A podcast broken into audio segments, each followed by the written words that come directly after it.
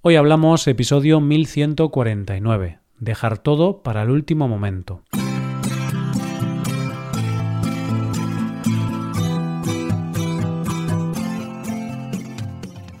Bienvenido a Hoy Hablamos, el podcast diario para aprender español. Hola, ¿qué tal amigos y amigas? ¿Cómo va todo? Espero que todo os vaya genial. Hoy es viernes, día en el que publicamos dos episodios. Uno de esos episodios es el episodio Premium, solo disponible para los suscriptores Premium. En este episodio, Samuel y yo hablaremos un poco sobre alimentación y comida. Hazte suscriptor Premium para poder escucharlo en hoyhablamos.com. Ahora, en este episodio del podcast diario, Paco y yo vamos a hablar sobre esas personas que dejan todo para el último momento. Hoy hablamos de la procrastinación.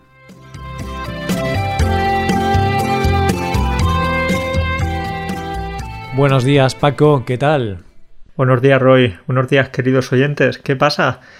Pues eh, disfrutando del verano. Estoy muy bien, disfrutando del sol. ¿Y tú qué tal? Pues aquí no hace mucho sol. Eh, estos días estamos teniendo mal tiempo, así que no estoy disfrutando del verano. Lamentablemente no, no lo estoy disfrutando mucho. Disfrutando de las cuatro paredes de tu casa. sí, exacto. Y bueno, Paco, quería hacerte una pregunta para comenzar este episodio.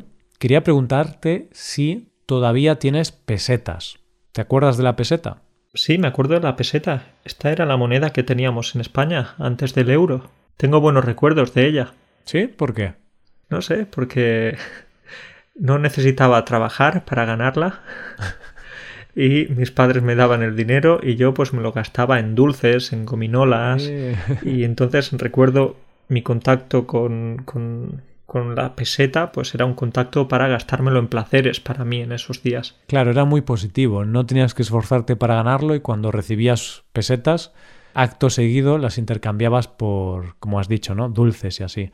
Pues oye, sí que era una buena relación con el dinero, no como la de ahora, ¿no? Porque ahora tienes que esforzarte, hay que prestar más atención a los gastos. Con la peseta éramos felices. Éramos felices o éramos más felices, Roy. Y antes éramos unos peseteros. Podemos decirlo así, que éramos peseteros.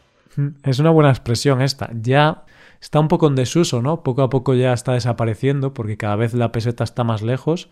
Pero me gusta, ¿eh? Ser un pesetero, que significa ser tacaño. Ser un tacaño, entonces estás con tus amigos, eh, te toca invitarles a una cervecita y dices, no, no, se me ha olvidado la cartera. Qué mala suerte, no os puedo invitar hoy. Es probable que tus amigos te vayan a decir pesetero. Sí, sí, sí, sí claramente. Y Paco, eh, la pregunta que no me la has respondido todavía. ¿Todavía tienes pesetas? Pues no, no tengo, no tengo pesetas. No fui una de esas personas que guardó, no sé, cantidades ingentes de pesetas para, para, no sé muy bien el por qué, para coleccionarlas, quizás. Mm. En cambio, tú sí. Pues creo que no. Quizá a lo mejor tengo una moneda en, en, el típico cajón que llevas años sin ordenar y dices, bueno, un día me pongo y lo ordeno. Y lleva como 10 años así el cajón. Entonces... Has estado procrastinando. Sí, he estado procrastinando ese cajón para siempre. Creo que cuando cambie de mueble, pues ya lo tiraré a la basura todo. y ya está. Pero creo que no, creo que no tengo pesetas, porque yo tampoco no tenía dinero casi en, cuando hubo el cambio, entonces tú y yo, Paco, al ser tan jóvenes, pues no tuvimos que cambiar las pesetas. Pero nuestros padres, ¿no? Nuestros abuelos, claro, cuando hubo ese cambio de la peseta al euro en el 2001, pues toda esta gente tuvo que ir al banco a cambiar sus pesetas por euros. Pero Paco, lo gracioso viene por la noticia que, que hemos leído recientemente que nos ha hecho bastante gracia, ¿no?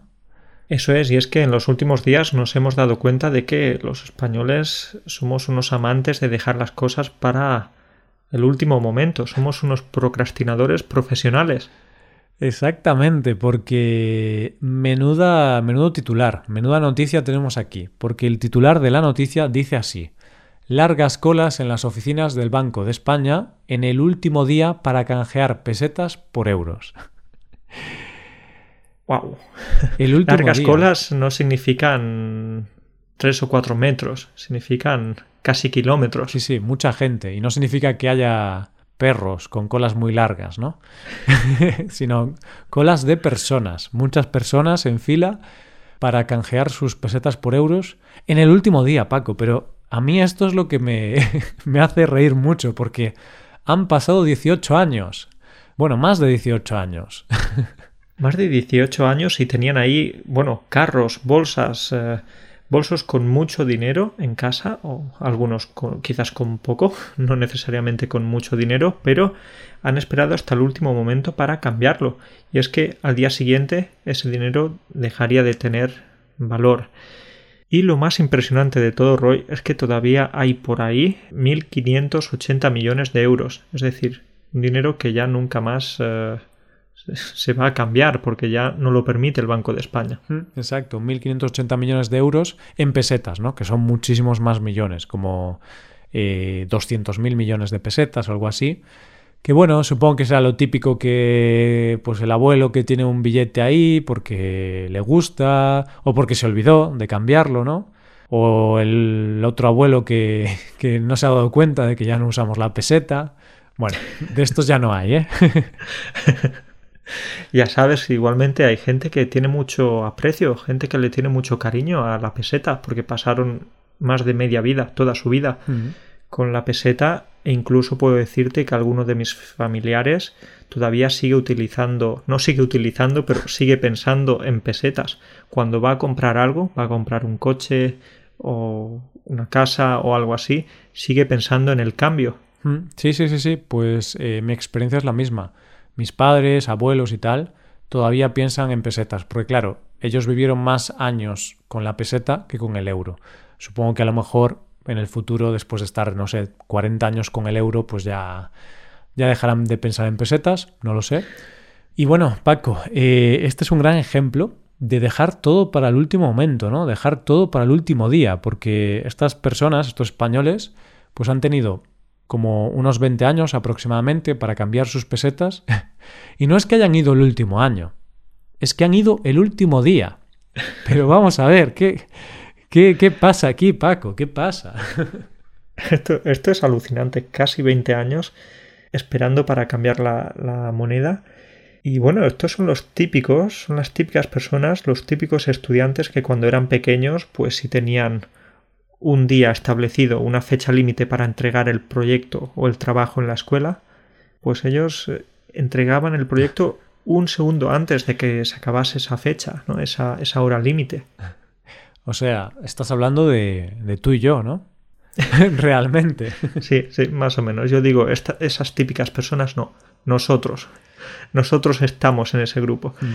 Los, los, típicos que les decíamos a los maestros, por favor, por favor, maestro, ¿puedo entregar el proyecto mañana en lugar de hoy? Es, es lo, que, lo que éramos, unos expertos procrastinadores. Ahora ya creo que no lo somos tanto. Pero, mm. pero algunas cosas las seguimos dejando para el último día. Es lo que te iba a decir. No somos tan procrastinadores, pero yo creo que que eso siempre está dentro de una persona. Si una persona pues tiene esa naturaleza de dejar todo para el último momento, puede organizarse, puede mm, mejorar, pero siempre va a tener un poquito ahí dentro de sí mismo, va a tener ese gen o esa característica de dejar todo para el último día o para el último momento y en algún momento pues lo hará, ¿no? Y Paco, yo por ejemplo me acuerdo en la universidad cuando había que enviar trabajos y teníamos una plataforma online donde subíamos los trabajos. Y claro, la plataforma tenía como límite el día a las 23 horas 59 minutos, ¿no? El final de ese día. Pues yo siempre subía los trabajos a las 23 horas 51, 23.52, o sea, unos minutitos antes de que de que acabase el plazo. Imagínate que no me funcionase internet en ese momento. Pues ala, ya no podría entregar el trabajo puedo decirte que ya no estoy en tu equipo. No estoy en el mismo equipo que tú porque yo ahí me moriría del estrés y de los nervios. Quizás yo enviaría el trabajo una o dos horas antes, ah, pero no, no diez minutos antes. A ver, quizá no lo hacía siempre, pero sí que con frecuencia unos minutos antes, quizá media hora, no recuerdo ahora exactamente, pero sí que a veces pensaba, uff, Roy, mm, si ahora hubiera algún problema, vas mal es que muchas veces estar bajo presión es bueno, porque te metes prisa, quieres hacer las cosas de una manera más eficiente, más rápida, básicamente porque no tienes tiempo. Entonces eso puede ser el ejemplo de, de enviar un trabajo a la universidad o de preparar un proyecto para el trabajo, para muchas cosas. Hmm. Sí, yo por ejemplo, eh, en mi vida el ejemplo más claro de esto, de dejar las cosas para el último día y tener esa presión ahí que me hacía más eficiente, era en el instituto porque yo estudiaba casi todo o todo el último día, pero el último día por la tarde, entonces era como las últimas horas realmente, porque estudiaba por la tarde, luego tenía que estar hasta las la una de la madrugada o así, y además me levantaba muy temprano, un par de horas antes, para poder estudiar esas cosas que, que me faltaban. Y por lo que me comentabas em, fuera de micrófono, Paco, tú eras igual, más o menos era igual. Aquí sí que puedo decir que estaba en tu mismo equipo. Pero en ese aspecto, ¿por qué hacíamos esto? Estaba pensando ahora, ¿por qué dejábamos eh, ese tema de historia o ese tema de, lengua o de lo que fuese para el último momento? Quizás porque sabíamos que íbamos a tener el tiempo suficiente, porque los temas eran cortos mm. o porque no era tan complejo. Sabíamos que en cuestión de dos, tres, cuatro horas podíamos estudiar o memorizar eso. Pero en ocasiones no era así, no era así y decías, hmm, estoy estudiando este tema de historia, pero no me va a dar tiempo de acabarlo y tengo el examen dentro de una hora. Entonces, algunas veces la presión te podía. Sí, eso es cierto, porque sí que generalmente pues podías calcular más o menos, ¿no? Por intuición, pues sí que sabías que más o menos te llevaría unas seis horas y entonces lo dejabas justo para las últimas seis horas. Pero a veces, a veces, claro, fallaba ese cálculo y ahí ya pues tenías que hacer una selección, ¿no? Tenías que descartar algunas páginas o algunos temas y decir, vale, esto es importante, lo estudio. Esto, esto no es importante, esto no lo estudio. Entonces tenías que llevar la eficiencia hasta, hasta el límite, ¿no? Y decidir qué es lo más importante. Que esto, por cierto, Paco, eh, esto está estudiado, ¿no? Y esto es el principio de Pareto, ¿no? Que el 20% de tus esfuerzos te darán el 80% de tus resultados. Y creo que nosotros, sin darnos cuenta, pues hacíamos esto. Me ha gustado mucho eso que comentabas hace unos segundos y estaba riéndome porque cuando decías que tenías que hacer esa selección, ese descarte, entonces, vale, esto es importante, esto no, esto sí, esto no. Pero había algún momento en el que veías que no tenías tiempo y era como, ok, esto no es importante, esto no es importante, esto tampoco, esto tampoco y al final no había nada que estudiar porque nada era importante. Sí, al final, bueno, pues ahí ya era cuando estabas desesperado y, tenías, en lugar de estudiar el 20% más importante, estudiabas el 5%, ¿no? Y ahí ya, bueno, a veces pues tenías suerte y te iba bien, pero claro, ahí ya otras veces pues suspendías porque tu esfuerzo, aunque fue muy eficiente, no fue suficiente, ¿no? El esfuerzo te había faltado un poquito de tiempo. Ahí está. Y bueno, Roy, estábamos hablando de estudiar el último día o de enviar un proyecto en el último momento. Bueno, hay muchos ejemplos cotidianos, muchos ejemplos que vemos a diario o no a diario, porque por ejemplo ahora quería hablarte de la gente que presenta la declaración de, de impuestos el último día. hay gente así. Hay, hay, bastante, porque de hecho cuando mm, es la última semana de la declaración de impuestos, los últimos días, si vas por Hacienda, que es el sitio donde, donde se realiza esta declaración o donde puedes ir a, a preguntar para que te asesoren y te ayuden, hay colas, hay largas colas. ¿Por qué? Porque la gente, pues en lugar de hacerlo al principio, pues lo dejan para el final. Tendrán sus motivos, ¿no? Tienen tres meses para hacerlo o dos meses, pero lo dejan para el último día. un ejemplo más que tengo por aquí. Bueno, Paco, pero perdona que te interrumpa. Hay gente que, bueno, lo deja para el último día, pero es peor un amigo que tengo yo, Paco, que se olvidó de hacerla. un año se olvidó de hacerla, no la hizo y claro, unos meses después le llegó una carta de Hacienda y una pequeña multa por no haber hecho la declaración. Entonces, está mal dejarlo para el último día, pero peor está no hacerlo. Por supuesto, eso, ¿cómo, ¿cómo, es posible? ¿Cómo es posible que tu amigo se olvidara?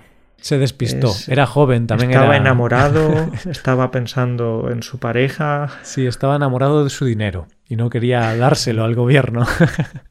Ya sabes, Roy, la típica frase de que Hacienda somos todos. Todos somos la agencia tributaria. Sí, sí, sí, sí. Bueno, en el caso de mi amigo era, no sé si su primera o segunda declaración de la renta, no tenía mucha experiencia, entonces un año pues se olvidó, no se acordó de que tenía que hacerlo. Bueno, entonces tiene, tiene justificación, vamos a decir. Hmm, sí. Ya al siguiente año seguro que no se le olvidó. No, después de esa multa de 150 euros, creo que le pusieron de multa, pues ya fue una buena forma de, de que le quedase en la memoria. Por supuesto, pues eh, déjame, Roy, que te diga el ejemplo del que te, te, estaba hablando antes o te iba a mencionar antes, y es que hay gente que se apunta al gimnasio unos días antes del verano. Esto es muy típico, ¿no? O, no que te apuntes al gimnasio, pero que empiezas a preocuparte de tu físico, salgas a correr, ¿no? Todo esto relacionado con el deporte. Porque claro, está el verano ahí, ya tienes que ir con pues con menos ropa, ¿no? Sin camiseta y tal, y ya ves tus chichas y dices, "Uy, tengo un poco de chicha." te entran las prisas, te entran las ganas de, de, perder ese peso, de comer menos o comer de manera más saludable unos días antes del verano, cuando quizás ya es tarde, porque si no, no has trabajado durante el resto del año, en pocos días no se pueden hacer milagros. Ya, realmente es muy difícil, ¿no? Y lo suyo, lo normal sería, pues, tener una alimentación saludable y hacer ejercicio, pues, siempre. Y así siempre estarás más o menos bien. Pues. Eh... Qué serio he sonado, ¿eh, Paco? Parezco aquí un, un asesor nutricional, un médico. Haga deporte, no fume. Claro, y es que me había quedado callado en silencio porque no sabía qué decir, porque yo estaba criticando a las personas que se apuntan al gimnasio unos días antes del verano, pero yo es que no me apunto ni antes del verano ni después. Entonces no puedo criticarlos mucho. Bueno, yo creo que soy peor, Paco, porque yo estuve apuntado durante muchos meses y no iba. Entonces, eso creo que es ya el extremo, porque puedes apuntarte e ir durante unos meses, puedes no apuntarte, pero cuando te apuntas y no vas nunca, eso es un poco triste. Pues yo, yo era así antes. y es posible que te apuntaras en enero. Te apuntaste en enero, entonces Correcto. No, procrasti no procrastinaste. Correcto, me apunté en enero, pero he empezado a ir hace un mes, entonces no sé si quizá me apunté en enero y ahora voy porque es verano, ¿no? No, realmente no voy porque sea verano, sino porque, bueno, por otros motivos, porque he conseguido desarrollar el hábito y todo esto, pero bueno, que, que no estáis solos, ¿no? Porque a lo mejor algún oyente está escuchando esto y se está sintiendo un poco culpable, pensando, ah, yo me apunté al gimnasio ahora, soy un poco de dejar las cosas para el último día, no te preocupes, todos tenemos historias así, todos en algún aspecto de nuestra vida pues somos así, un poco terribles. No solo una historia, tenemos muchas, mejor no empezar a contarlas, pero puedo decirte que en el pasado yo era una de esas personas que hacían la cama justo antes de irse a dormir. Es decir, yo no me despertaba y hacía la cama, no, no, yo lo hacía justo antes de, de acostarme. Bueno, Paco, pero tienes que explicarme aquí un poco, o sea, ¿por qué? Porque si ya vas a dormir, ¿para qué la haces? Claro, en realidad te estaba engañándote, porque tampoco la hacía. Tampoco la hacía simplemente como estaba muy deshecha, pues estiraba un poco la sábana o la manta para ponerla más o menos, pero no lo hacía de una manera muy, muy perfecta. Entonces, claro, también hay alguna explicación y es que se recomienda no hacer la cama justo después de despertarte o de levantarte, porque entonces ahí se mantienen las bacterias, los microbios. Tienes que dejar que el aire corra.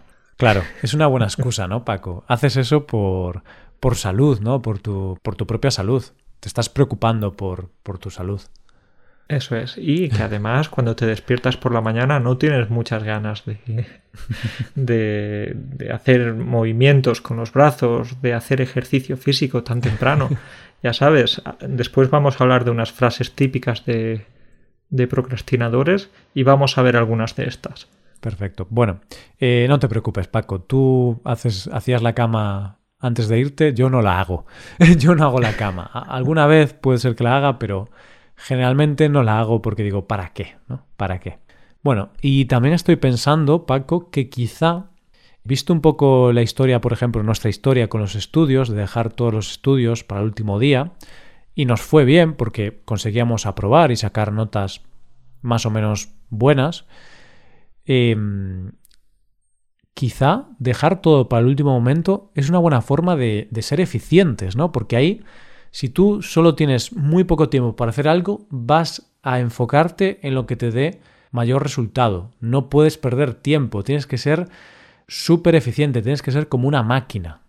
No puedo estar más de acuerdo contigo, Roy. Estoy súper de acuerdo. Lo que pasa es que en alguna ocasión te puede, te puede llegar esa, no sé, ese momento de presión, de prisas, te puedes poner nervioso y no vas a rendir o no, va a hacer, no vas a hacer ese trabajo tan bien como lo harías si tuvieras más tiempo. Pero por lo general, si tienes poco tiempo para hacerlo, sí, vas a intentar ser más eficiente. Hmm, sí, quizá habría que buscar una solución alternativa y en lugar de dejar todo para el último día, porque puede ser un poco arriesgado, ¿no? Porque para un examen del instituto, pues no pasa nada, ¿no?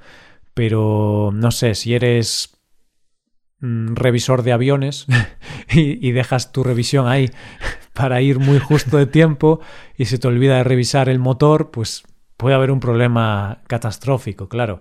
Entonces, para la vida real, pues quizá yo estoy pensando que a lo mejor lo bueno es marcarse un, un horario, ¿no? Marcarse una fecha límite y decir, eh, hoy voy a hacer esta cosa y si no la acabo, pues bueno, mañana puedo acabarla, pero voy a intentar acabarlo todo hoy porque creo que me puede dar tiempo. Entonces te marcas ahí esa fecha límite. Sí, tiene sentido. Te pones a fecha límite, entonces vas a ir paso por paso y vas a verlo todo de una manera más clara. Hmm, sí, y de hecho, Paco, mmm, me estoy acordando ahora de una frase de Bill Gates que decía lo siguiente, siempre escogeré a un vago para realizar un trabajo difícil. y claro, decía esto porque una persona vaga buscará la solución más rápida, más sencilla y que menos trabajo requiera, porque una, persona muy trabajadora pues dedicará mucho tiempo y mucho esfuerzo, pero un vago intentará hacer una solución eficaz y sencilla. Vale, si lo dice Bill Gates, con la experiencia que tiene o que, que tenía contratando personas, trabajadores, etcétera, pues tendremos que creerlo. Más experiencia que nosotros, seguro que tiene. Sí, y fíjate, Paco, que parece que este episodio es una forma de justificarnos nosotros mismos, ¿no? Porque estamos buscando excusas, antes eran los gérmenes de la cama, ahora estamos diciendo que es más eficiente dejar todo para el último momento, entonces estamos buscando excusas o justificaciones para explicar que realmente dejar todo para el último momento es lo mejor, ¿no? No obstante, en nuestra defensa tenemos que decir que hoy hemos grabado a la misma hora de siempre, misma hora, mismo día, y no hemos dejado nada para el último momento. Mm. Pero sí, fíjate, no estamos hablando de lo bueno que es tener hábitos o de lo bueno que es ser previsor, nada, nada. Todo, todo está muy bien si lo haces en, en el último minuto. Pues sí, y ya para acabar podemos mencionar algunas frases típicas relacionadas con dejar las cosas para el último momento o procrastinar. Y una frase, por ejemplo, es la de mmm, ahora no, mmm, lo hago más tarde. mañana, mañana lo hago, sí, más tarde. Otra frase puede ser no tengo tiempo para eso. Yo creo que esta es la más usada, ¿no? La internacional. No, es que no tengo tiempo, ¿no? ¿Por qué no haces deporte? Mm, no tengo tiempo. La siguiente también es muy típica, seguro que la utilizamos a menudo. Hmm, esta es más concreta, ¿no? Y es decir, no es una prioridad. Pero esta no me parece mal, Paco, porque realmente si no es una prioridad, pues está bien que, que no lo hagas. Mientras no te mientas a ti mismo, ¿no? Eso es lo importante. bueno, y hay otra que es, no es tan importante como para hacerlo ahora. Vale. Claro, pero si no es tan importante como para hacerlo ahora, tampoco va a ser tan importante como para hacerlo después. Claro, entonces realmente no habría que hacerlo, ¿no? Habría que desecharlo. sí, bueno. Y bueno, la última frase también relacionado con esto es una frase pues más positiva, ¿no? Y que intenta ir un poco en contra de, de todo esto. Y es la típica frase de no dejes para mañana lo que puedas hacer hoy. Podría decirte que estoy totalmente de acuerdo con esta frase, pero en el episodio, en todos estos minutos que llevamos hablando, estamos diciendo lo contrario. Entonces, me gusta, me gusta esa frase. Puede estar bien en algunos momentos, en algunos contextos, pero también, oye, puedes dejar para mañana algunas cosas que podrías hacer hoy. no te preocupes. claro, claro. Al final, Roy, lo más importante es encontrar el equilibrio. No dejarlo todo para el final, no hacerlo tampoco todo ahora, porque si lo haces todo ahora te vas a cansar mucho, ¿no? Así que encontrar ese equilibrio. Estoy totalmente de acuerdo contigo, Paco. Pues bueno, dejamos aquí el episodio y que conste que no hemos procrastinado para hacer este episodio. ¿eh? Parece que, como tú has dicho antes, aunque parece que, que dejamos todo para el último día, en realidad hemos grabado a la misma hora, nuestra rutina de siempre, grabamos con bastante antelación por si hay algún problema, así que, oye, en este aspecto no procrastinamos. Somos unos hipócritas, no, no hacemos lo que realmente decimos. ¿Qué previsores estamos siendo ahora? Pues nada, Roy, empiezo a ponerme triste porque ya tenemos que despedirnos, ¿no? Sí, ya tenemos que irnos. Pues sí, lo dejamos aquí. Eh, un placer, como siempre, hablar contigo, Paco, y hablamos la semana que viene. Hablamos la semana que viene. No te olvides, no procrastines el documento que tienes que enviarme, ¿eh? Sí, sí, el... la declaración de la renta del año pasado, ¿no? Que te olvidaste de hacerla, Paco. Ese amigo eras tú, que todo el mundo lo sepa. no, no, no. No era yo, no era yo. Pues nada, cuídate mucho. Hasta la próxima. Un abrazo para todos. Chao.